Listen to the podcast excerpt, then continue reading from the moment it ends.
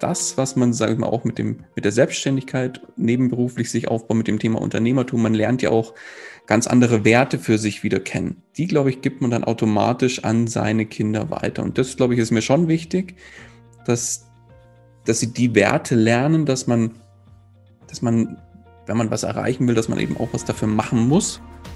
Yay-Momente mit, das ist der Podcast, bei dem du alles über das Geheimnis zum Glücklichsein erfährst. Ich spreche mit Menschen, die Leidenschaft für Veränderung mitbringen. Viele davon ziehen gleichzeitig Kinder und ein Startup groß. Wie finden sie dabei ihr Glück und was kannst du davon lernen? Hier geht es um Wendepunkte, Lebensträume und Inspirationen, die mehr Yay-Momente in dein Leben bringen. Ich bin Imme und ich freue mich, dass du zuhörst.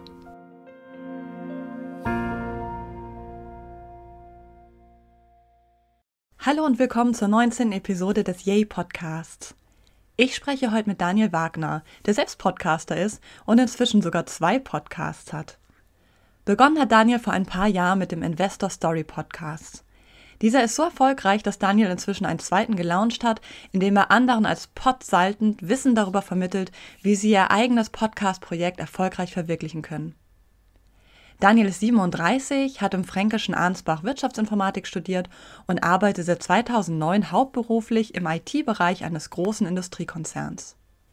Im Zentrum unseres Gespräches steht aber heute seine nebenberufliche Tätigkeit als Podcaster und vor allen Dingen sein zweiter Podcast Podcast Stories. Wir sprechen über die Träume und Ziele, die er damit verfolgt und ihr werdet ganz konkrete Learnings bekommen. Ich werde Daniel nämlich für euch fragen, welche Suchmaschinentipps es fürs Podcasten gibt und wie ihr euren Podcast monetarisieren könnt. Auch über Trends werden wir sprechen, denn im Podcast-Bereich passiert gerade unheimlich viel. Toll, dass du heute hier bist, Daniel. Herzlich willkommen. Hallo Emil, grüß dich, schön, dass ich da sein darf. Sag mal, deine E-Mails an mich hast du ja aus deinem Keller gesendet. Befindest du dich da jetzt auch gerade? Natürlich, in dem Podcast Stories Headquarter, wie ich es nenne. Die Papas sind ja alle in den in den Keller verbannt worden, ja. Aber nein, wir sind im, im, letztes Jahr im Sommer umgezogen und da bin ich sehr, sehr froh, weil vorher hatte ich tatsächlich mein Büro auf gleicher Ebene als Nachbarzimmer von dem Kinderzimmer und da war es dann Ui. immer schwierig, dann auch Podcast-Folgen und so weiter aufzunehmen, mal abends, wenn die Kinder schlafen. Klar. Und jetzt, jetzt habe ich natürlich ein, den, den Luxus, ein großes Kellerbüro mit Fußbodenheizung und allem, was dazugehört. Schön und vor allen Dingen cool, dass das mit dem Sound auch klappt, weil Keller ist ja oft ein bisschen schwierig, entweder was den Sound angeht oder auch die Internetverbindung. Ja, zum Glück beides, beides alles gut und ähm, man weiß sich ja zu helfen. Ja, das stimmt. Vor allen Dingen als Wirtschaftsinformatiker oder als Informatiker generell, ja. Genau. Sag mal, deine Kinder sind ja ein und drei Jahre alt und wenn ich sehe, dass du 2018 dein erstes Side-Business, das heißt deinen ersten Podcast gestartet hast, dann liegt es ja nahe, dass deine Kinder irgendetwas mit deiner Gründungsgeschichte zu tun haben, oder? Hm, eigentlich nicht. Also ich sage mal so, es ist jetzt nicht speziell für die Kinder passiert. Also meine, meine, ich sage meine Familie ist eigentlich mein Warum. Also warum ich das nebenher mache oder zusätzlich mache, warum ich mir den ganzen Spaß antue, ist irgendwann früher oder später natürlich, ja, diese, die, wie man sie so schön nennt, die finanzielle Freiheit zu erreichen, diese Unabhängigkeit. Und ja, da ist meine Familie ganz klar mein Warum. Also warum ich das mache, warum ich diesen zusätzlichen Aufwand neben Familie und eigentlichen Hauptjob noch auf mich zusätzlich mit aufnehme. Und ich sage auch immer, jeder Mann und jede Frau, glaube ich, braucht auch neben der Familie und neben dem Hauptjob auch so ein bisschen ein eigenes Projekt. Der eine fühlt sich da wohl im, im Bereich Sport und sagt, ich bin in, im Verein und da gehe ich auf und gehe in die Vereinsarbeit sehr stark. Und bei mir ist es halt mein Podcast-Business gewesen. Ja, sehr schön. Ja, mir ist schon aufgefallen, dass doch häufig durch die Familiengründung auch beruflich etwas passiert. Natürlich hast du jetzt oder sicherlich nicht speziell einen Podcast für deine Töchter gelauncht, aber die Idee, ein Side-Business aufzubauen oder wie du sagst, mehr finanzielle Freiheit zu erlangen, hat dann doch oft etwas damit zu tun, dass die Kinder ins Leben treten und man ja einfach einen anderen Fokus setzt. Deswegen frage ich das. Mhm. Was denkst du denn, woher so dein unternehmerischer Geist kommt? Hast du viele im Bekanntenkreis, die ein Side-Business betreiben oder sind deine Eltern vielleicht Entrepreneure? Nee, weder noch. Ähm, mhm. Tatsächlich ist, wie es immer so ist, im, im, eigenen Umfeld findet man da relativ wenig die in dem Bereich aktiv sind oder äh, eben auch als Unternehmer oder Selbstständige. Da gibt es ganz, ganz wenige tatsächlich, die kann ich an einer Hand abzählen, aber genau mit denen habe ich jetzt umso mehr Kontakt natürlich, weil da die Interessen gleich sind und die, die Ziele natürlich auch in die gleiche Richtung gehen. Und ja, dann sucht man natürlich zusätzlich online nach Gleichgesinnten, mit denen man sich austauschen kann und da im Prinzip auch ja, kooperieren kann und ähm, zusammen vielleicht was auf die Beine stellen kann oder mal eine gemeinsam, ein gemeinsames Projekt mal umsetzen kann. Aber ja, im, im nahen Bekanntenkreis oder in der, auch in der Familie, also meine, meine Mama ist klassische Hausfrau und Mama gewesen immer schon mhm. und hat nebenher ja so Teilzeit gearbeitet und mein Papa ist klassischer Handwerker gewesen, mittlerweile aber auch beide Rentner. Ah aber ah ja, von dem her gibt es tatsächlich gar nicht. Genauso in, auf, auf Seiten von meiner Frau ist da das gleiche in Grün. Also das sind auch ganz normale Angestellte gewesen. Und ja, da mhm. muss, muss man selbst erstmal reinwachsen. Ja, ja also da, da gab es ganz viele Stolpersteine am Anfang. Man hat natürlich ganz, ganz viel ausprobiert, was aber sehr, sehr spannend war. Und ich muss wirklich dazu sagen, ich kann es nur jedem empfehlen, in dem Bereich selber mal sich auszuprobieren und einfach so als Unternehmer aktiv zu werden oder Unternehmerin. Denn ich glaube, seit ich das mache, ich glaube, ich habe noch nie so viel in so kurzer Zeit auch gelernt.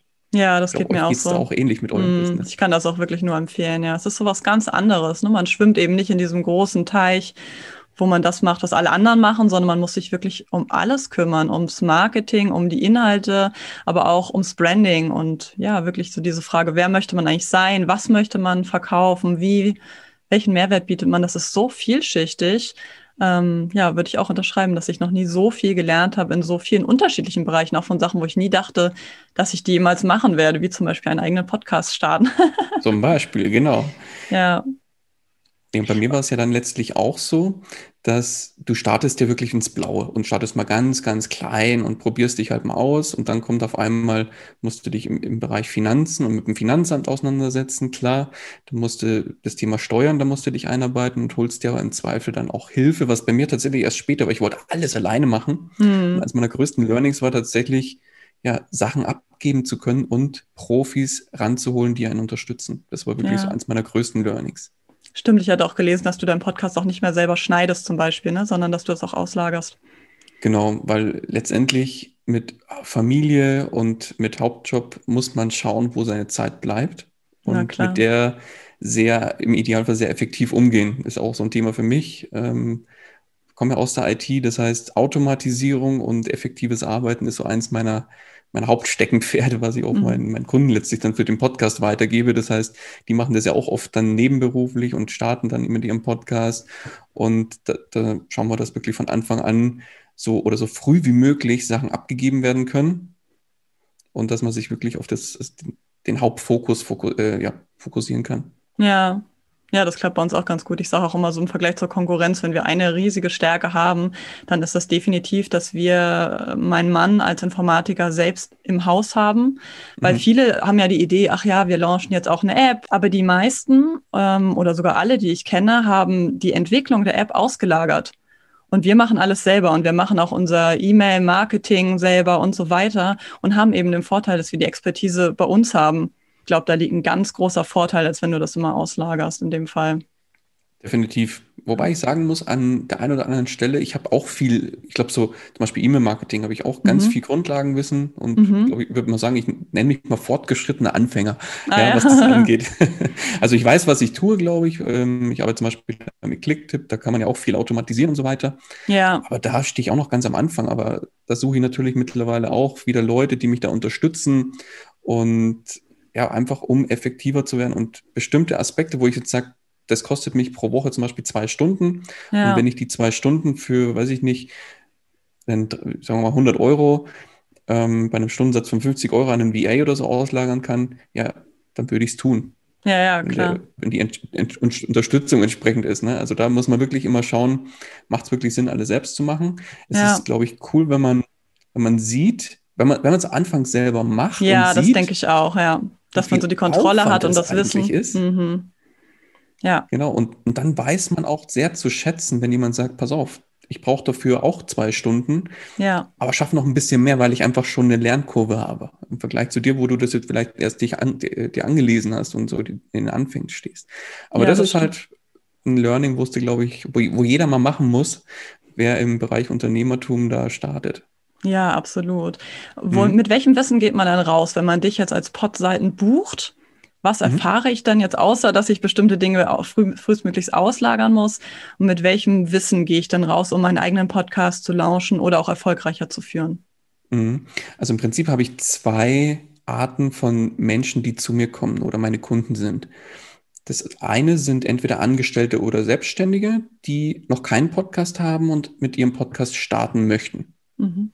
Und da begleite ich dann häufig diejenigen dabei, ihren, ihren eigenen Podcast komplett aufzusetzen. Das heißt, da geht es dann wirklich erstmal mehrere Wochen dann in die Konzeptionsphase, wo man wirklich so ein Gesamtkonzept für den Podcaster arbeitet. Wenn das dann steht, geht es an die Technik, das heißt die richtige Auswahl von der richtigen Hardware, weil da kannst du auch nicht sagen, nimm einfach das Mikro, dann passt es, mhm. weil jeder ist ja anders ihr nehmt es vielleicht jetzt in, einen, in einem kleinen, schönen Raum auf, der vielleicht nicht so halt. Wenn es ein sehr großer, halliger Raum ist, muss man schauen, passt das Mikro noch oder ist derjenige vielleicht auch viel auf Messen unterwegs und will mobile Interviews machen. Dann würde ich zum Beispiel kein stationäres Mikro empfehlen. Also das sind so Sachen, da muss man wirklich auch individuell schauen, wo und wie will der, derjenige, derjenige das aufnehmen.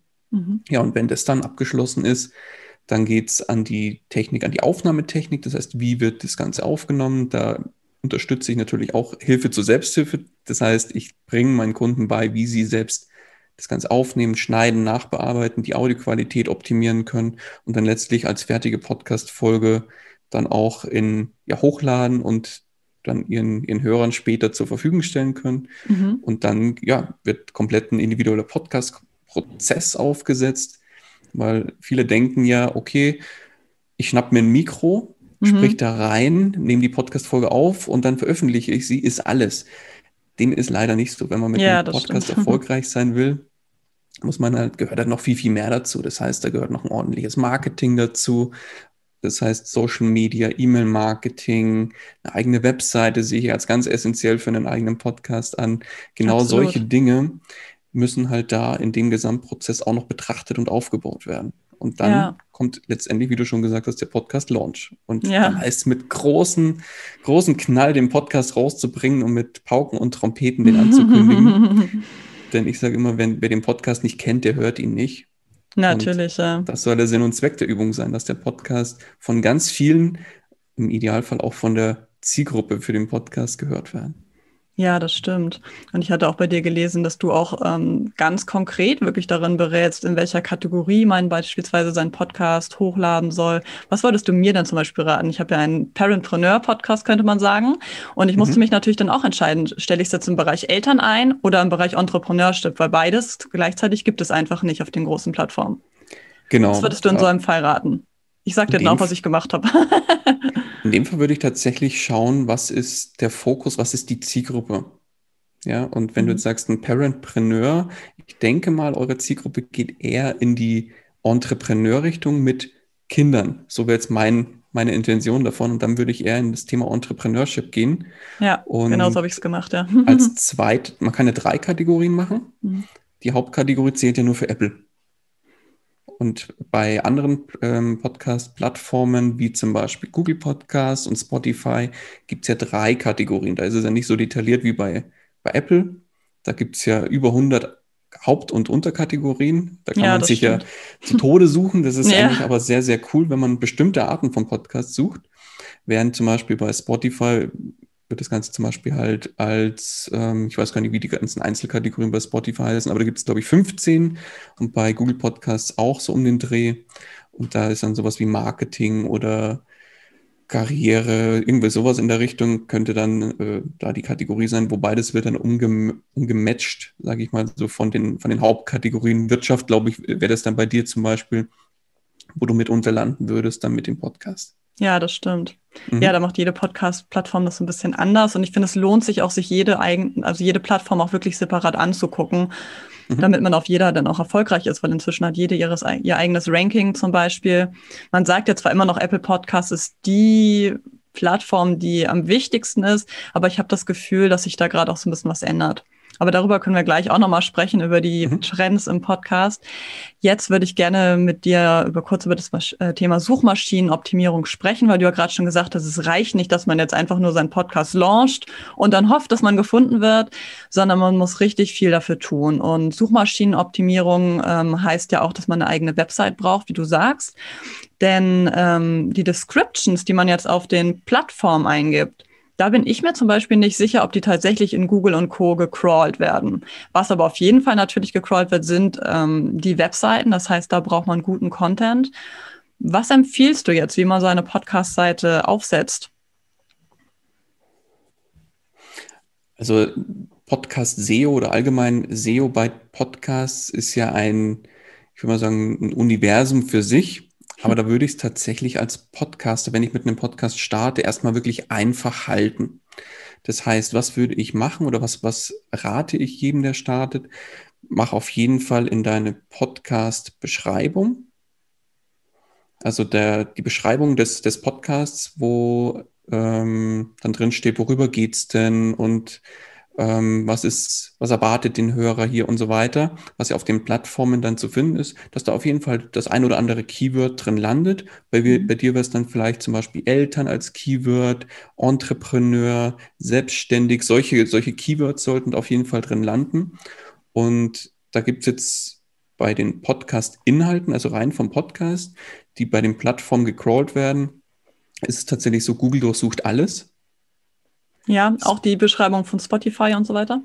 Ja, auch die mhm. Beschreibung. Also ähm, man, man kann jetzt eigentlich nicht sagen, die Beschreibung von Spotify, weil die, du hast ja bei deinem Podcast-Host im Prinzip den Podcast dann hochgeladen und da werden die ja, Metadaten ja dann verwaltet. Ja, das stimmt. Und die lesen ja alle Plattformen nur aus. Also der mhm. Zugriff äh, erfolgt ja immer über, über diese ganzen Metadaten vom Podcast selber auf allen Plattformen. Und die mhm. crawlt dann auch jeder über diesen, diesen Feed, wie, wie sich das dann so, so schön nennt. Und da würde ich auf jeden Fall in die Beschreibung und in die jeweilige Folgenbeschreibung auch immer entsprechende Keywords mit reinpacken. Mhm. Zum Beispiel jetzt hier könntest du mit der Folge bei uns, könntest du zum Beispiel Podcast starten als Keyword mit in die Folgenbeschreibung mit reinpacken. Und wenn jemand über Google dann eine Podcast-Folge sucht, über Podcast starten, wird die zum Beispiel dann auch gefunden über Google. Ja. Was Jetzt denkst du ja, denn über die, über die mhm. Doppelung von Inhalten? Weil normalerweise mag Google ja keine doppelten Inhalte. Ja, das wird abgestraft, wenn du auf mehreren Seiten exakt den gleichen Content hochlädst. Mhm. Jetzt habe ich aber auf meiner Webseite, weil wir auch eine Produktwebseite sind, wir sind ja nicht hauptberufliche Podcaster, sondern wir bieten das als Mehrwert für unsere Kunden an, haben aber mhm. eigentlich unsere Webseite yaymemories.com, da ist der Podcast eine Unterseite, da habe ich meine ganzen Beschreibungen. Mhm. Ich verteile aber natürlich meinen Podcast nicht von da aus, sondern auf einer Podcast-Plattform. Das heißt, dort habe ich die Beschreibung auch wieder. Denkst du, das ist eine Gefahr des doppelten Inhaltes? Das glaube ich nicht, weil ich glaube schon, dass Google da differenziert, ob die jetzt Inhalte aus einem ähm, Podcast-Feed auslesen oder von einer Webseite den Inhalt auslesen. Das sind ja zwei un komplett unterschiedliche Quellen und ich glaube, da differenziert Google auch. Wird jetzt nicht, äh, also nagel mich da bitte nicht drauf fest, ich bin kein SEO-Experte, mhm. das, aber ähm, da würde ich jetzt behaupten, dass Google so clever ist und da tatsächlich unterscheidet, weil ich beispielsweise habe auch meine Podcast-Beschreibung auf meiner Podcast-Landing-Page auf der Webseite. Ja. Deswegen sehe ich da jetzt persönlich keine Gefahr, aber empfehle trotzdem, dass ja, differenzierte Inhalte bei den Podcast-Folgen natürlich gemacht werden. Das heißt, dass da zum Beispiel zu jeder Podcast-Folge ein eigener Blogbeitrag erstellt wird, vielleicht mit einer Kurzzusammenfassung mhm. oder mit einer mit einem Blogbeitrag. Man kann ein Transkript zum Beispiel auch verwenden und ja, das ein bisschen anpassen. Mhm. Wie bitte? Empfiehlst du das, immer ein Transkript hochzuladen? Das kommt darauf an, wie viel Zeit man selbst dafür verwenden will und was man anderen, also wenn man es einfach halten will, kann man einfach das Transkript verwenden, wobei das häufig dann nur schwer lesbar ist. Weil wenn wir jetzt miteinander sprechen, ist es was anderes, als wenn du so ein Gespräch niederschreiben würdest. Ja, da muss man Beispiel. unheimlich viel nacharbeiten noch, ja. Also ich habe damals, wie ich mit meinem Podcast gestartet bin, die Idee gehabt, ach, wäre doch super, so ein Interview-Podcast wirklich auch als Transkript einfach zu verwenden und das auf die Webseite zu packen. Habe dann mal mein erstes Interview transkribieren lassen. Das ging ungefähr 60 Minuten, war dann ein 36 Pamphlet. Und dann habe ich gesagt, das wird ganz ehrlich keine Sau lesen. Das ja. ist einfach zu viel. Habe mich dann letztlich dafür entschieden, dass ich einfach eine, eine individuell selbst zusammengeschriebene Zusammenfassung, die wirklich so auf zwei Seiten dann passt und so grob die Inhalte zusammenfasst und so die Kernaussagen so ein bisschen ja, raus, rausnimmt und, und den, dem geneigten Leser dieses Blogbeitrags dann zur Verfügung stellt. Und wenn er mehr wissen will oder sie, dann ist oben der Podcast-Player dann in diesem Blogbeitrag noch integriert. Und ja. somit schlägst du dann zwei Fliegen mit einer Klappe. Du wirst bei Google gefunden und gleichzeitig ähm, hast du dann auch ja, für deinen Podcast noch zusätzliche Sichtbarkeit. Ja, so handhabe ich das auch oder zumindest sehr ähnlich. Mhm. Wobei ich auch denke, dass viele die Transkripte nicht einstellen, damit andere sie lesen, sondern sie machen das tatsächlich aus SEO-Gründen, weil sie sich denken, je mehr Text ich habe, desto mehr werde ich halt unter den richtigen Keywords gefunden. Was zum Teil auch ein Trugschluss ist, weil Google nicht äh, sagt, danke, so viel Content du hast, desto mehr, äh, desto höher zeige ich dich an. So ist es ja überhaupt nicht. Das heißt, man muss da wirklich viel Arbeit reinstecken, dann zum Beispiel wieder Kapitel anlegen, ähm, sodass Google wirklich das Gefühl hat, es ist eine echte Webseite mit interessanten Inhalten und nicht einfach was heruntergeschrieben, dass das möglichst lang ist. Genau so ist es. Was ich ein bisschen schade finde in dem Bereich ist, dass man nie irgendwo wirklich stichfeste Quellen findet. Dadurch, dass Google natürlich nicht alles, vieles, aber immer nicht alles ähm, öffentlich macht, ist es natürlich immer so auch ein bisschen ja eine Suche, ne? Was funktioniert eigentlich? Also es ist ein Try-and-Error-Prinzip. ja, ich glaube, da, wenn du zu einem SEO-Experten gehst, dann wird der, der auch sagen, ja, das, die Erde dreht sich ja weiter und mit jedem neuen großen Google-Update ändert sich die Welt ja von, von Grund auf häufig. Und da musst du wieder dich komplett äh, neu einlesen und neu austesten, was funktioniert und was nicht. Ja, das stimmt, absolut. Lass uns doch mal über das Thema Monetarisierung von Podcasten sprechen. Mhm. Apple und Co. bieten ja immer mehr Abo-Modelle an, auch für einzelne Podcasts. Und außerdem geht der Trend Richtung Exklusivverträge mit sehr bekannten Podcastern. Zu den erfolgreichsten gehören sicherlich der US-Podcast Rogan, der ja 2020 einen neunstelligen Dollarbetrag für einen Exklusivvertrag mit Spotify gemacht hat. Mhm. Der Podcast von Michelle Obama ist exklusiv bei Spotify und Dave Chappelle zum Beispiel, einer der erfolgreichsten US-Comedians, ist ja exklusiv bei Luminary, einem US-Podcast-Netzwerk. Was denkst du darüber? Ist das schade, weil dann nicht mehr alle Zugriff darauf haben? Oder ist es einfach auch toll, dass man mit Podcast jetzt mehr Geld verdienen kann? Wie siehst du das? Also ich sage mal so, man muss da, glaube ich, ein bisschen differenzieren. Also das eine ist die Monetarisierung vom Podcast. Man muss auch so ein bisschen, glaube ich, differenzieren, weil wir sprechen jetzt hier von den, von den Big Playern, wirklich auch in den USA. Und das gerade ein großer Macht, Machtkampf um den Podcast-Thron so ein bisschen draußen zwischen den großen Plattformen herrscht, das glaube ich, hat jeder, der sich ein bisschen mit dem Thema Podcast beschäftigt, mitbekommen. Apple hat jetzt im Prinzip sein Abo-Modell angekündigt, was demnächst veröffentlicht wird oder schon veröffentlicht ist. Ich weiß es nicht, ich nutze es tatsächlich nicht, weil in Deutschland ist es tatsächlich nicht verbreitet, dass für Podcasts Geld bezahlt wird. Ja, es gibt so ein paar Beispiele. Ne? Ich glaube, Edition F zum Beispiel, ähm, das ist ja so ein großes Online-Frauenmagazin, die machen das schon ganz lange und auch, ich glaube, recht erfolgreich. Aber die sind eben nicht nur ein Podcast, sondern da steht ein ganzes Magazin dahinter mit täglich neuen Inhalten. Genau, da muss man auch ein bisschen differenzieren bei Zeitungen und so weiter, die jetzt sagen, ich, ähm, ja, also nicht jeder Podcast ist ja auch ein Podcast. Ja, ja, genau, klar. Da muss man auch so, glaube ich, so ein bisschen das auseinanderfriemeln. Und ähm, wie gesagt, bei der Monetarisierung, zum Beispiel das Abo-Modell ist ja ein Thema, was jetzt überall äh, zur Verfügung steht, bloß Deutschland ist da definitiv noch nicht angekommen. Was gut funktioniert, ist, dass man mit, mit freiwilligen Mitgliedschaften arbeitet. Das ist beispielsweise wie bei Patreon oder Steady. Das funktioniert sehr gut für viele Podcasts, die dann zum Beispiel sagen, ich habe eine Folge die Woche, die ich veröffentliche. Und wenn du in das Abo, ist ja auch ein Abo-Modell, das heißt, du wirst da freiwillig Mitglied, die, die Podcast-Hoster können dann im Prinzip so einen eigenen Mitgliederbereich aufbauen, der super, super schnell angelegt ist im Übrigen. Mhm. und dann natürlich damit zusätzlichen Anreizen sich da Leute ranholen, die sagen dann zum Beispiel, oder du könntest jetzt zum Beispiel sagen, ihr könnt Yay-Mitglied werden mhm. und das kostet euch 2,50 Euro im Monat und dafür bekommt ihr neben den normalen Folgen, die veröffentlicht werden, eine zusätzliche Folge pro Monat mit irgendwas ganz Exklusivem, was sonst mhm. nirgendwo, nirgendwer bekommt. Oder ihr kriegt zum Beispiel, ihr habt ja eure App, ihr kriegt zum Beispiel als Mitglied, kriegt ihr 30% Rabatt auf die App. Zum ah, Beispiel. Ja, okay. mhm. Sowas könntet ihr als Anreiz anbieten oder Mhm. Da ist ja nach oben alles offen. Klar. Viele arbeiten auch mit Merchandise-Artikeln, mit eigenen oder sagen, zum Beispiel ab, weiß nicht, 20 Euro im Monat bist du der, der, der hochgelobte, äh, mhm. wo, wo der, der Karma-König, ja, dein Karma-Konto wird mhm. befüllt und zusätzlich wirst du in jeder Folge von uns auch noch namentlich genannt und dir, dir wird gedankt mhm. dafür zum Beispiel. Solche Sachen können ja. kleine Anreize sein. Also da ist ja wirklich die, der Fantasie keine Grenzen gesetzt, was man da, da anbieten könnte als Zusatzanreiz. Aber für viele Podcasts funktioniert das sehr gut, weil die sagen halt, werd Mitglied und dafür schaue ich, dass der Podcast komplett werbefrei bleibt. Ja zum Beispiel. Also das ist ein Monetarisierungsmodell für Podcasts. Das du aber ja, ja nicht machst, ne? Du hast ja für deinen Investor Stories Podcast hast du einen Sponsor und genau. für den anderen noch nicht, oder?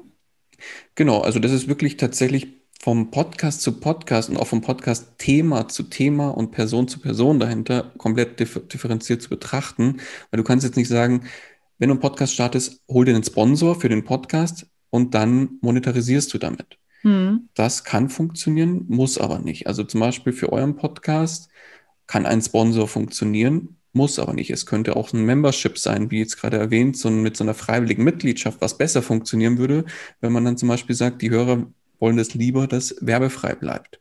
Ja, ja, verstehe. Wobei ich glaube, gerade bei uns werden die Leute vielleicht eher verwirrt, dass wir ja einerseits unsere App im Abo verkaufen und man dann noch ein mhm. Podcast-Abo hätte. Das wäre vielleicht auch ein bisschen viel der Abos. Und ich glaube, da hätte keiner so richtig was von, dass man das Haupt-Yay-Abo preislich reduziert, um dann das Geld wieder für den Podcast auszugeben.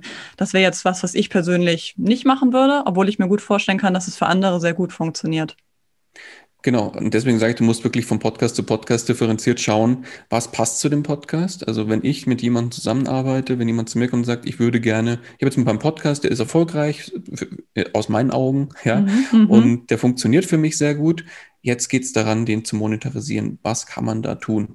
Ja, ja. das ist genau das Thema. Ich habe kein Schema F. Da arbeite ich dann wirklich zwei Wochen mit dem oder derjenigen dann, mit, äh, um ein Monetarisierungskonzept zu arbeiten, was dann passt. Wir schauen zum Beispiel bei Sponsoren, was ist das ein Thema? Weil es ja, welche Sponsoren kommen in Frage? Wie geht man mhm. auf die zu?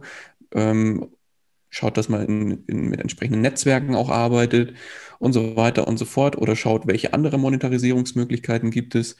Zum Beispiel mit meinem Podcast ist es tatsächlich so, dass ich natürlich primär mich als, als Produkt und Dienstleistung da darüber monetarisiere, sprich meine Coachings, meine Mentorings, die ich anbiete, meine Kurse. Und wer da Interesse hat, da, die preise ich dann natürlich auch an. Ja, klar. Ja, was ja auch völlig legitim ist, solange es kein HSI 24 wird, ja. das heißt, das für die Podcast-Stories machst du auch bewusst. In einem Podcast also man darf bewusst Werbung für sich und seine Produkte im Podcast machen, wenn das zum Monetarisierungskonzept gehört. Ja, ja, klar. Der Podcast selbst ist ja auch ein starkes Marketing-Tool, wenn man damit erfolgreich ist. Auf jeden ähm, Fall. Genau, aber das heißt, dass du für deinen zweiten Podcast, also wie gesagt, der Investor Stories Podcast hat ja einen Sponsor. Da kannst du vielleicht auch gleich nochmal was dazu sagen, wie du den gefunden hast mhm. und welche Tipps du da hast. Und dein zweiter Podcast, Podcast Story, hat keinen Sponsor, weil du sagst, das ist mein Marketing-Tool, da möchte ich niemand anders bewerben, weil ich ja mich als Brand aufbaue. Ist das so richtig? Genau. Vielleicht kleine Ergänzung, der, der, also Podcast Stories ist, ist ja meine Marke, mein, mein, mein Branding für, für die Podcast-Themen. Und der Podcast selbst heißt tatsächlich einfach Podcasten, also hat nochmal einen anderen oh, Titel. Oh, sorry, ja, habe ich falsch gesagt. Oh, entschuldige, ich bin sonst immer so gut im Recherchieren. Ähm, ja, nee, das ist ganz wichtig, dass du das jetzt richtig sagst. Da werde ich natürlich auch noch richtig in den Shownotes verlinken. Danke für die Klarstellung. nee, genau. Alles gut, alles gut. Nee, und ähm, genau, bei einfach Podcasten ist natürlich meine Strategie, mich um meine Produkte hauptsächlich zu vermarkten und damit zu monetarisieren. Mhm.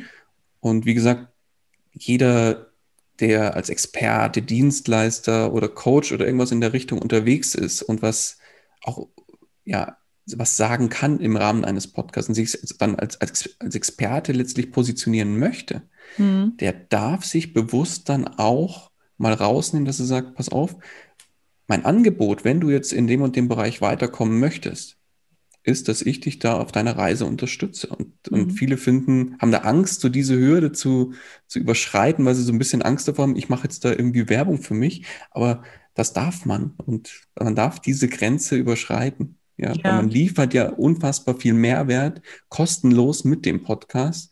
Und solange so dieses Verhältnis, ich würde mal sagen, 5% Eigenwerbung ist und der Rest ist kostenloser, hochwertiger Content, ja, dann spricht auch nichts dagegen. Ja, das denke ich auch. Es muss inhaltlich reinpassen, aber hey, es ist ja auch der eigene Podcast, da darf man auch machen, was man möchte, ja. Unabhängig davon, ja, genau. Dein ja. Podcast, deine Regeln, sage ich auch immer. Richtig. Das denke ich auch. Und ähm, ja, du benutzt aber auch noch was weiteres neben dem Sponsoring, nämlich auch noch Affiliate Marketing, oder?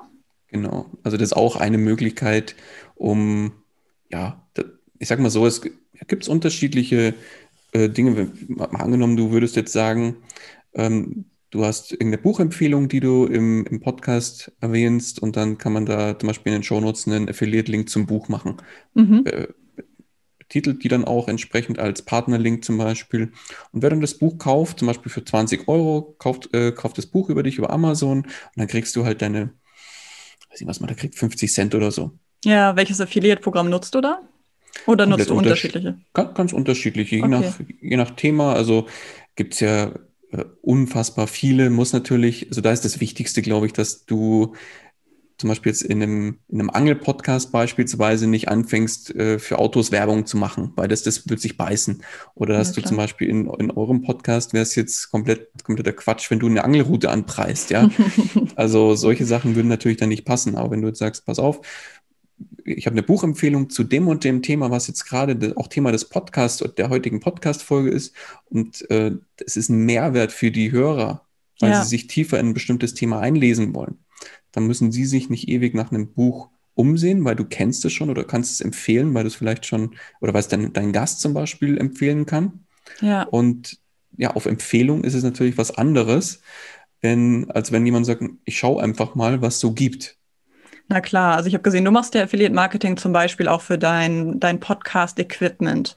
Also du zum verlinkst Beispiel. dann zum Beispiel mhm. in der Spotify-Beschreibung oder so habe ich jetzt gesehen, dass dann dein Mikro verlinkt ist was bringt es dir denn? Also okay, es bringt einmal 50 Cent, je nachdem, wie groß der Podcast ist, klicken mehr oder weniger Leute drauf.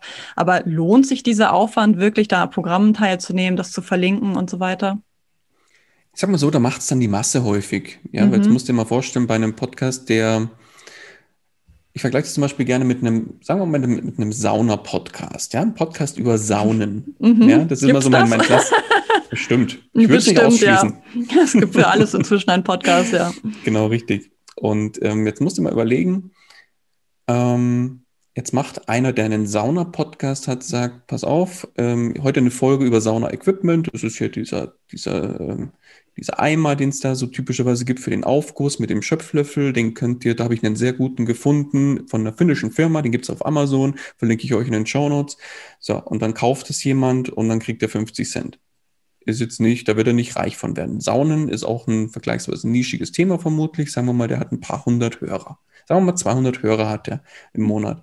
Und von den 200 Leuten kaufen vielleicht fünf, die dies, diese folgende Empfehlung und kaufen das, dann kriegt er 2,50 Euro. Da wird er jetzt nicht reich durch werden.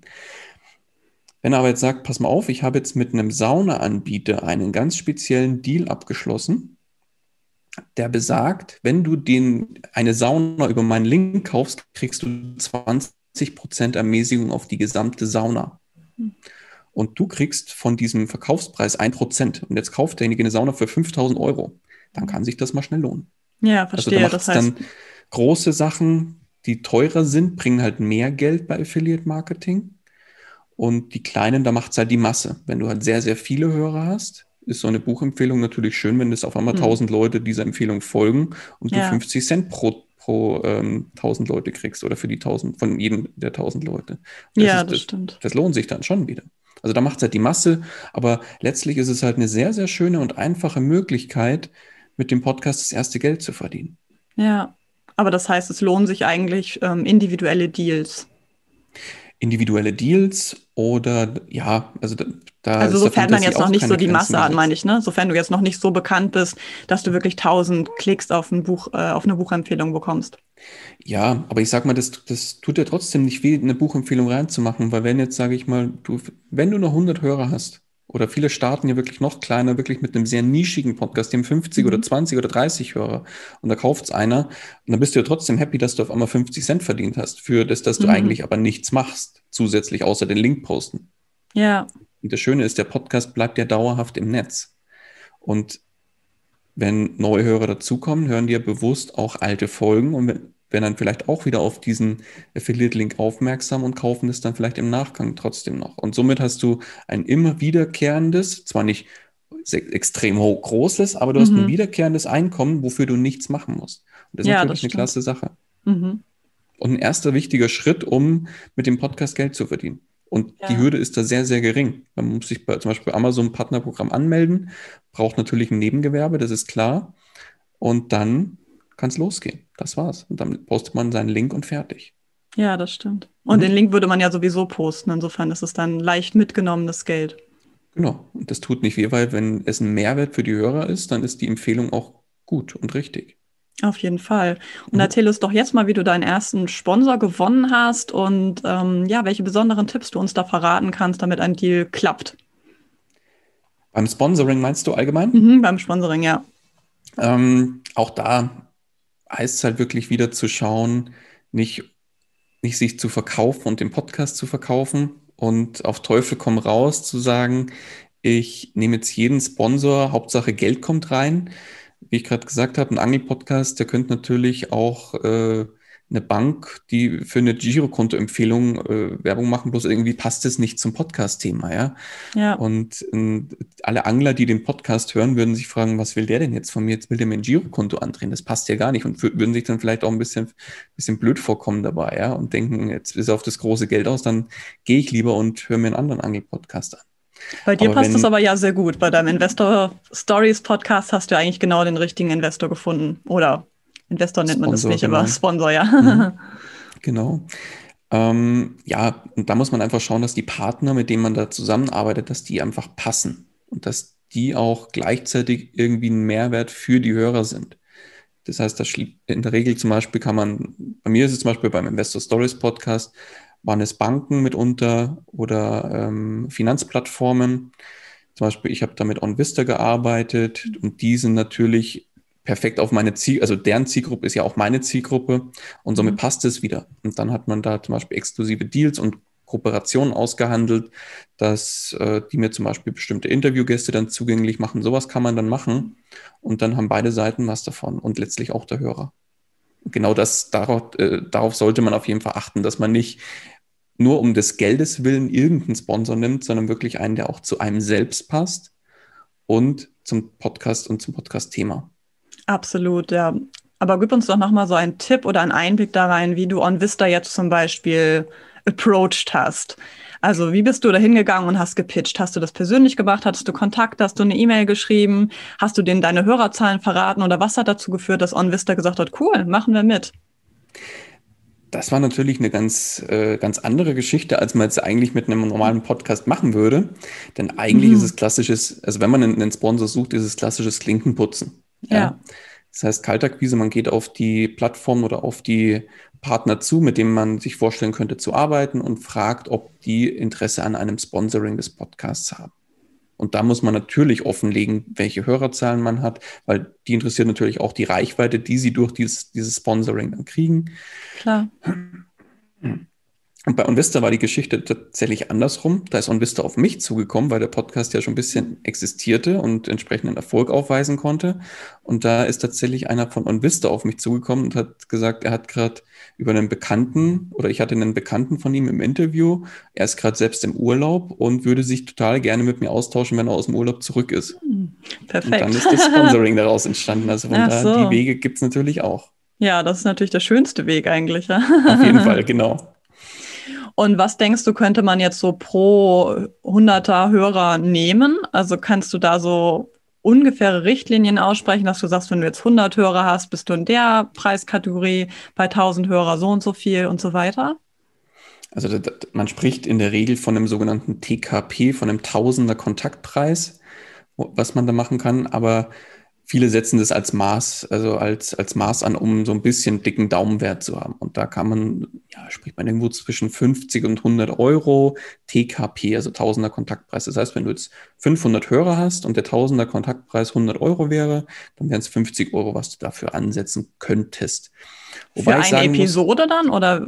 Genau, okay. für eine Episode, für ein Sponsoring. Okay. Weil da gibt es auch, ist nach oben natürlich auch alles offen. Das ist immer Verhandlungsgeschick und wie man sich selbst und seine, seinen Podcast verkauft.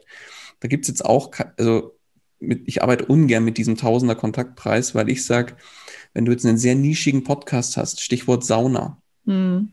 ja, Sauna-Podcast vielleicht nochmal, und du hast 100 Hörer und von 100 oder sagen wir mal 200 Hörer. 100 Hörer ist jetzt fast noch ein bisschen eine, eine Untergrenze. Also sagen wir so 200, 300 Hörer ist schon das Mindestmaß, dass man mal äh, so ein bisschen loslegen kann mit den ersten Kooperationen. Und da sage ich jetzt mal, wenn du jetzt auf einen Saunahersteller zugehst und sagst, pass auf, ich mache für dich zum Beispiel kostenloses Sponsoring oder ich würde dich gerne als Sponsor haben und du zahlst mir, sagen wir mal, pro Folge 50 Euro. Und zusätzlich gibst du mir für jede Sauna, die über dich, über mich gekauft wird, gibst du mir 100 Euro. Hm. Zum Beispiel. Dann könnte es sich schon wieder lohnen. Ja. Na klar. Und, so, und, und das ist natürlich die Kunst. Also da gibt es auch kein, kein pauschales Maß, was man dann tatsächlich nehmen kann. Man kann auch zum ja. Beispiel sagen, ich ähm, habe ich auch am Anfang gemacht, was, was sehr empfehlenswert im Übrigen ist, dass man einfach mal auf Kooperationspartner zugeht und sagt, pass auf, ich hätte dich gerne als Sponsor, dich kostet mhm. das gar nichts. Das mhm. Einzige, was ich von dir möchte, ist, dass du meinen Podcast in deinem Newsletter mit reinpackst. Ja, auch eine gute Idee, das stimmt. Du, kriegst mhm. du Reichweite. Also ja. alle Möglichkeiten sind da offen und ähm, da kommt es wirklich auf das Verhandlungsgeschick des Einzelnen an. Ja, das stimmt natürlich. mhm. Woher hast du denn ein Verhandlungsgeschick? Du hast ja gerade schon gesagt, dass du eigentlich gar keine unternehmerische Umwelt um dich herum hast, also kein unternehmerisches Umfeld. Und trotzdem scheinst du da ja so ein bisschen so ein Händchen zu haben.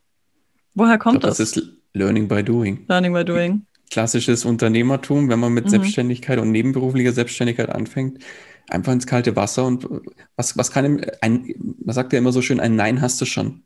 Ja, das was stimmt. Soll, was soll passieren? Im Zweifel Fragen kostet nichts. Und wenn, wenn jemand sagt, nö, ist nicht oder gar nicht, gar nicht meldet da drauf auf eine Anfrage, ja, ist ja nicht schlimm. Dann fragt man halt weiter. Ja. Da heißt es wirklich ja. aktiv regelmäßig nach Sponsoren suchen und einfach mal anfragen. Was wäre denn so dein Traum oder auch dein Ziel, womit du mit deinen Podcasts hin möchtest?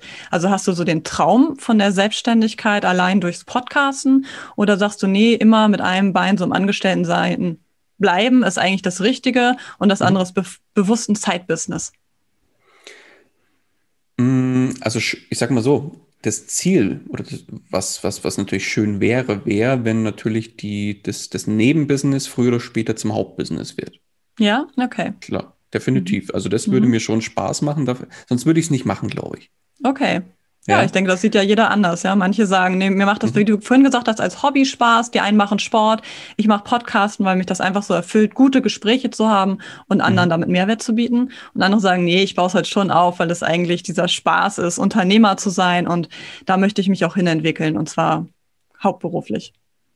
Ja, oder dass man zumindest den Hauptjob deutlich reduzieren kann zum Beispiel und sagt, mhm. mit dem, mit dem Gewerbe oder mit dem, mit dem, mit der Selbstständigkeit zusätzlich hat man vielleicht dann zwei Standbeine, wo man sich draufstellt und sagt dann 50-50 zum Beispiel. Auch das ist eine Möglichkeit, aber da lasse ich mir mal noch alle Optionen offen tatsächlich. Ja. Ähm, weil man weiß ja nie, wie sich das Ganze dann äh, entwickelt und die Erde dreht sich ja weiter, was, man weiß ja nie, was kommt. Ja, Von daher ist es, glaube ich, nicht so, so verkehrt, wenn man sich nebenberuflich, und das ist ja das Schöne, man, man kann nicht tief fallen. Das ja, man stimmt, hat ja immer ja. noch den Hauptjob als Backup. Und das Schöne ist ja, der Hauptjob macht Spaß und das Nebengewerbe macht Spaß. Und dann, glaube ich, hat man alles richtig gemacht.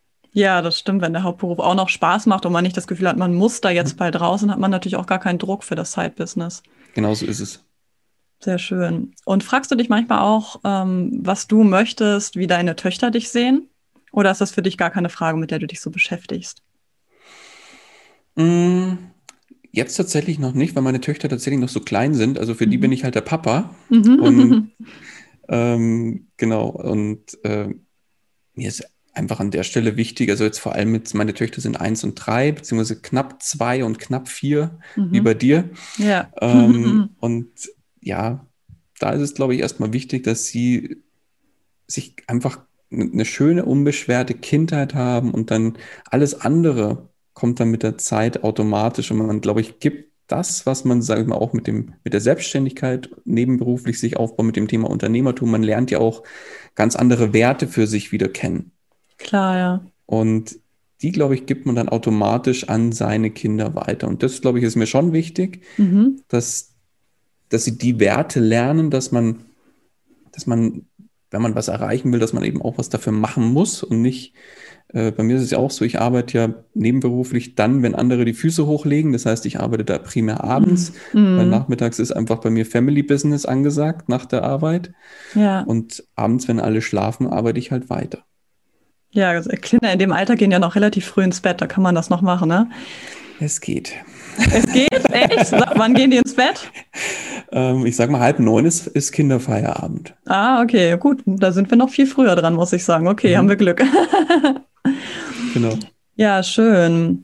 Ja, ich finde das schon, also ich habe schon oft festgestellt, dass viele sich auch selbstständig machen, weil sie den Kindern bestimmte Werte weitergeben möchten, wie du sagst, weil sie aber auch zeigen möchten, guck mal, ich tue was dafür, ein erfülltes Leben zu leben, so wie du das auch gerade gesagt hast. Und ich höre zum Beispiel ganz viel den Podcast The Future von Christo, der jetzt mhm. gerade in seiner letzten Folge, ähm, war das, glaube ich, wo es so darum ging, dass er gesagt hat, ja, ich möchte halt meinen Söhnen zeigen, dass ich kein compromised life lebe, also dass ich keine Kompromisse mache oder ein mittelmäßiges Leben führe, weil ich irgendwo angestellt bin und mir gefällt's nicht. Aber in deinem Fall ist ja sogar das Beste, dass du sagst, nee, mein Hauptberuf macht mir auch Spaß und das Side-Business ist noch eine Ergänzung. Das heißt eigentlich, selbst wenn du die Postcards nicht hättest, wärst du eigentlich für dich selbst ein schönes Vorbild für deine Kinder. Kann man das so sagen? Ich würde es so behaupten, ja, das würde ich mal so unterschreiben. Ja, das ist doch perfekt. Mhm. Ich möchte noch eine Abschlussfrage stellen, bevor ich zum Ende komme. Und zwar ist es eine Hörerfrage. Ich habe nämlich vorher so ein bisschen rumgefragt, wer möchte gerne was von dir wissen. Okay. Und es kam tatsächlich die Frage, welche Trends du für Podcasts siehst. Ganz allgemein, vielleicht jetzt über Monetarisierungstrends haben wir schon gesprochen, aber vielleicht auch über Thementrends oder aber auch das Thema Politisierung der Podcast. Ich hatte dir das im Vorfeld schon erzählt, oder du hast es sicherlich auch selber gelesen, dass Spotify zum Beispiel viele Episoden von Rogan, der ja so der amerikanische Podcaster ist, zensiert hat, beziehungsweise aus der Liste äh, ihre eigene Plattform entfernt hat, weil sie gesagt haben, das ist politisch für uns nicht einwandfrei oder zu kontrovers oder nicht unsere Meinung. Wie siehst du das so? Also es sind ja zwei, zwei äh, komplett unterschiedliche Themen, deswegen antworte ich mhm. mal zwei schneiden. Ja, also das gerne. eine ist, ähm, bei, den, bei dem Thema mit, mit äh, Joe Rogan, mit seinem Podcast, der, also ich finde, ich sehe das auf der einen Seite als Chance für Podcaster, weil natürlich Podcasts genau dadurch, dass Plattformen bewusst sich, sich sehr bekannte und berühmte Formate an Land ziehen, wollen sie ja Aufmerksamkeit. Das, das hat Spotify in dem Fall auch geschafft, weil der Aktienkurs hat sich im Prinzip nach, nachdem das bekannt geworden ist, ja auch, glaube ich, verdoppelt sogar oder so. Oder ja. ist auf jeden Fall sehr, sehr stark gestiegen, weil das auch wieder gezeigt hat, dass Spotify dann natürlich vorprescht und bewusst Leute zu sich ziehen will und zwar ganz ja. exklusiv an sich binden will. Auf der anderen Seite sehe ich es hm, ein bisschen gefährlich, weil Spotify holt sich die Leute exklusiv auf die Plattform und zieht sich immer mehr Formate an Land, um die Leute exklusiv bei Spotify zu halten.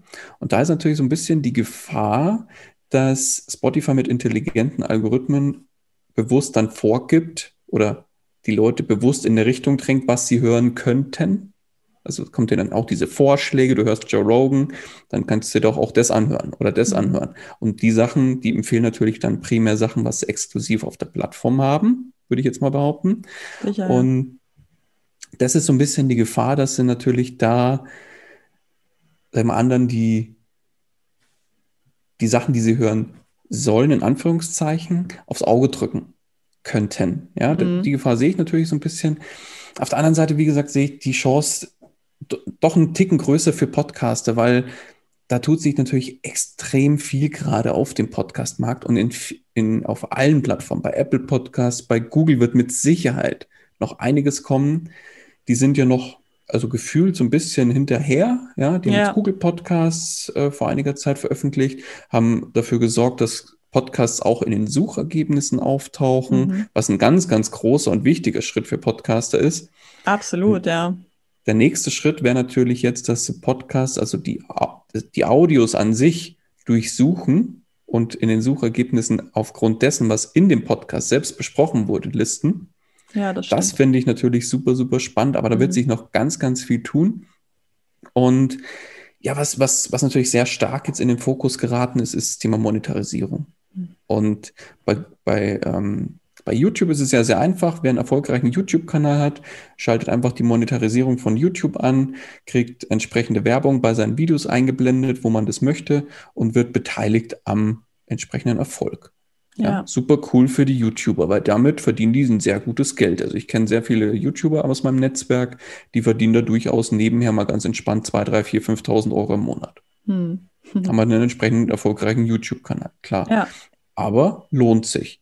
Ja. Und das kann man auch relativ schnell auch skalieren, weil je mehr Videos man bringt und die gut sind und die dann auch entsprechend geklickt und angeschaut werden, wird ja auch mehr Werbung ausgespielt und somit kriegt man wieder mehr Geld.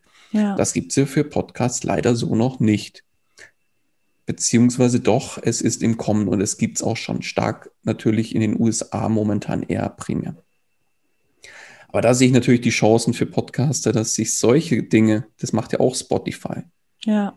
Dass sich sowas durchsetzt und natürlich die Podcaster bewusst, ähm, ja, hoffentlich dann auch entsprechend beteiligt werden, wie es zum Beispiel bei YouTube ist, weil dann ist natürlich der Anreiz deutlich höher, qualitativere Sendungen zu machen und weil diese, ich schnapp mir mal ein Mikro und spreche mit meinem besten Kumpel einfach mal einen Podcast und schau mal, wer den so hört.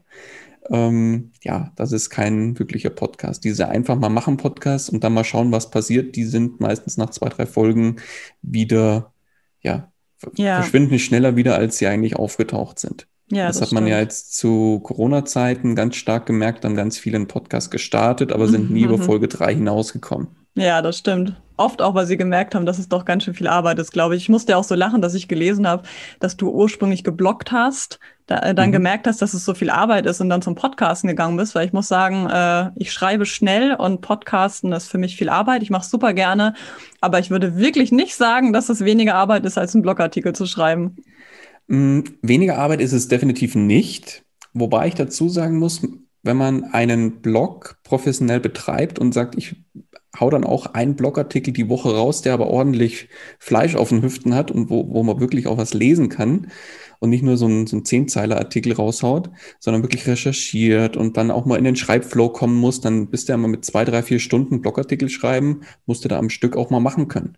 Hm. Das brauche ich halt zum Glück beim Podcasten nicht. Dann nehme ich die hm. Podcast-Folge auf, verskript, also schreibe mir vor ein Skript, überlege mir, was ich sagen möchte, mache einen Fahrplan.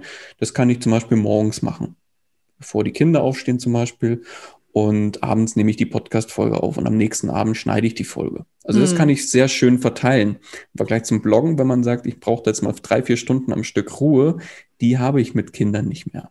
Ja, ich verstehe. genau, das ist das Thema. Okay. Das finde ich, äh, das, ist, das hat den Charme bei mir beim Podcasten gehabt, dass ich weiß, ich kann diese, diese Arbeit, die ich da habe, kann die schön stückeln und in meine freien Slots am Tag frei, äh, entsprechend verteilen. Und dann passte das deutlich besser zu mir. Und da ich hier so eine kleine Laberbacke bin, habe ich dann gemerkt, Podcast ist einfach so mein Medium und ist letztlich dann, ähm, wie man jetzt, glaube ich, auch gemerkt hat, so ein bisschen meine Leidenschaft geworden. Ja, sehr schön. Siehst du sonst noch irgendwelche Trends im Podcasten, so thematisch vielleicht oder für Nischen? Oder ja, ich glaube, zu, zu dem Politischen hast du jetzt noch gar nichts gesagt, wie du das siehst. Stimmt, da bin ich dir jetzt gerade so ins Wort nee, gefallen. Äh, auch das würde mich sehr interessieren, wie mhm. du das siehst. Genau, also vielleicht noch kurz zu den, zu den Trends, äh, the thematisch. Da, da, Podcasten ist ja das Schöne, da, da gibt es ja keine festen Regeln. Ja, was ich mir wünschen würde für die Zukunft bei neuen Podcasts ist, dass man sich auch mal was traut und nicht einfach Schema F macht. Mhm. Also da ruhig mal neue Ideen verwirklichen, neue, neue Formatideen verwirklichen, was auch immer das ist, aber nicht einfach Mikro nehmen und einfach mal reinreden, mhm. sondern einfach mal auch vom Konzept her ein bisschen spielen, neu sich ausprobieren. Das ist das Schöne am Podcast. Die Möglichkeiten oder die Fantasien, der Fantasie ist ja keine Grenzen, sind ja keine Grenzen gesetzt beim Podcast. Und da kann man sich und darf man sich auch ausprobieren.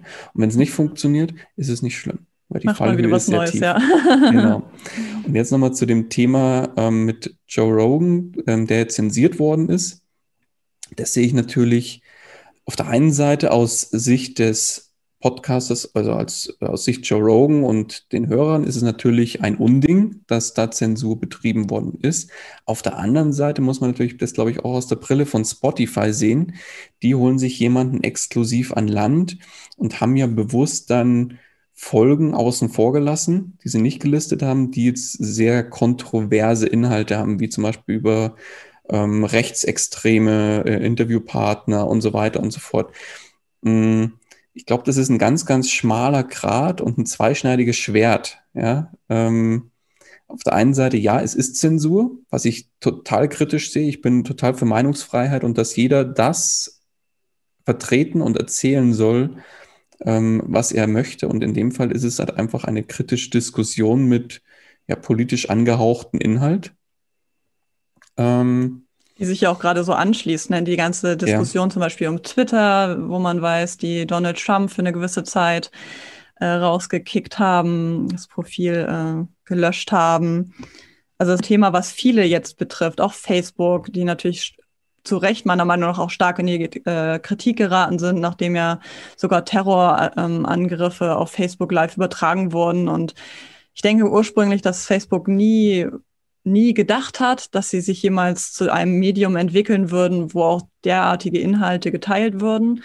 Andererseits kann man auch sagen, es ist fast nur logisch und ähm, jetzt, wo es so ist, müssen sie sich damit auseinandersetzen und dürfen sich da auch nicht rausreden und müssen auch Konsequenzen ziehen.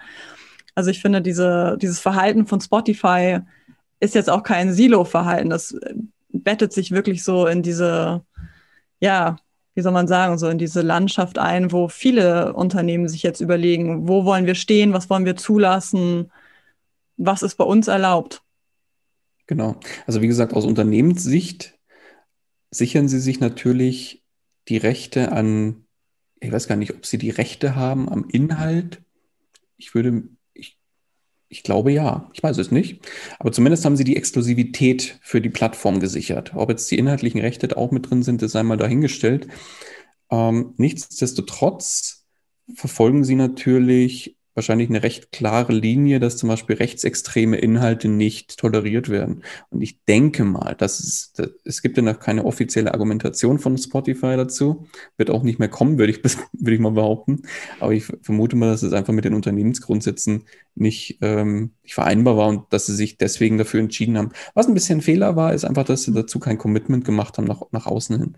Hätten ja. einfach gesagt, unsere, äh, zum Beispiel rechtsextreme Themen, werden bei uns grundsätzlich nicht veröffentlicht. Mhm. Und in den Folgen ging es um rechtsextreme Gesprächspartner zum Beispiel ähm, und genau diese Inhalte, was dann da auch äh, Thema waren und deswegen wurden die einfach entfernt. Punkt. Wäre das ein ja. Statement, was, was klar ist und mit, äh, mit der Unternehmensphilosophie, ähm, glaube ich, dann auch einhergeht und das hätte dann auch jeder verstanden, würde ich mal behaupten. Es wäre nicht ja. schön gewesen, aber es hätte jeder verstanden. So ja. haben sie es jetzt einfach im Raum stehen lassen und das war, glaube ich, vom Unternehmen selbst ein bisschen ein Fehler. Ja, dadurch gab es viel Spielraum für Diskussionen definitiv. Genau. Das denke ich auch. Was denkst du denn, was Deutschland 2021 am meisten braucht? Unabhängig vom Podcasten. Unabhängig vom Podcasten, Umarmungen und Nähe zu Menschen. Das stimmt, ja. Das fehlt überall. Da sage ich immer, es ist irgendwie schon schön, wenn man Kinder hat, weil man hat immer diesen Kuschelpartner. Natürlich in der Beziehung auch und mit Kindern nochmal ganz besonders. Genau, nee, also ich muss echt sagen, wir freuen uns jetzt dann auch wieder sehr auf gemeinsame Treffen mit Freunden ähm, und so weiter und so fort. Ähm, ich glaube, das geht vielen ab und ich glaube, das sollte, also diese Nähe zum Menschen, was mittlerweile nicht mehr selbstverständlich ist, das sollte wieder selbstverständlich werden und das, glaube ich, braucht Deutschland gerade am allermeisten. Alles im Leben wird ein bisschen besser mit? Mit Kindern. Was war dein letzter Yay-Moment? Ob mit Kindern oder ohne. mein letzter Yay-Moment. Mein letzter Yay-Moment. Als meine Tochter gesagt hat, Papa, du bist der Beste. Oh. das ist wirklich schön. Kinderkomplimente sind ganz besonders, finde ich. ja, definitiv. Deswegen sollte man sie auch immer aufschreiben, so meine Philosophie. Ein Gründungsgrund für Yay. Alles aufschreiben. Genau. Ja, genau. Daniel, großartig, dass du heute mein Gast warst und dein Wissen mit uns mhm. geteilt hast. In meinem Podcast hören ja, wie gesagt, auch viele Startups und Selbstständige zu, für die das Thema Podcasten einfach total interessant ist, eben weil es ein Marketing-Tool ist, wie du vorhin auch gesagt hast. Also danke nochmal dafür. Sehr gerne. Danke, dass ich da sein durfte, immer. Sehr gerne. Das waren die Yay-Momente mit Daniel Wagner. Wenn ihr selbst einen Podcast starten möchtet und dazu Fragen habt, schaut euch auf podcast-stories.de um. Dort findet ihr Daniels Angebot als Podsaltend. Ganz neu ist ein kostenloser E-Mail-Kurs für alle, die jetzt mit dem Podcasten beginnen möchten. Daniel findet ihr natürlich auch auf Social Media und erwähnenswert ist in dem Rahmen besonders seine Facebook-Gruppe, die Podcast Stories Community. Dort findet ihr viele Infos und vor allen Dingen auch den Austausch mit Gleichgesinnten, also schaut auf jeden Fall mal vorbei. Das alles verlinke ich euch natürlich in den Show Notes sowie natürlich auch Daniels Podcast Einfach Podcasten. Seid so lieb und folgt meinem Podcast Yay Momente mit und erzählt mindestens einer Person aus eurem Freundes- und Kollegenkreis davon. Nun danke euch fürs Zuhören und bis bald.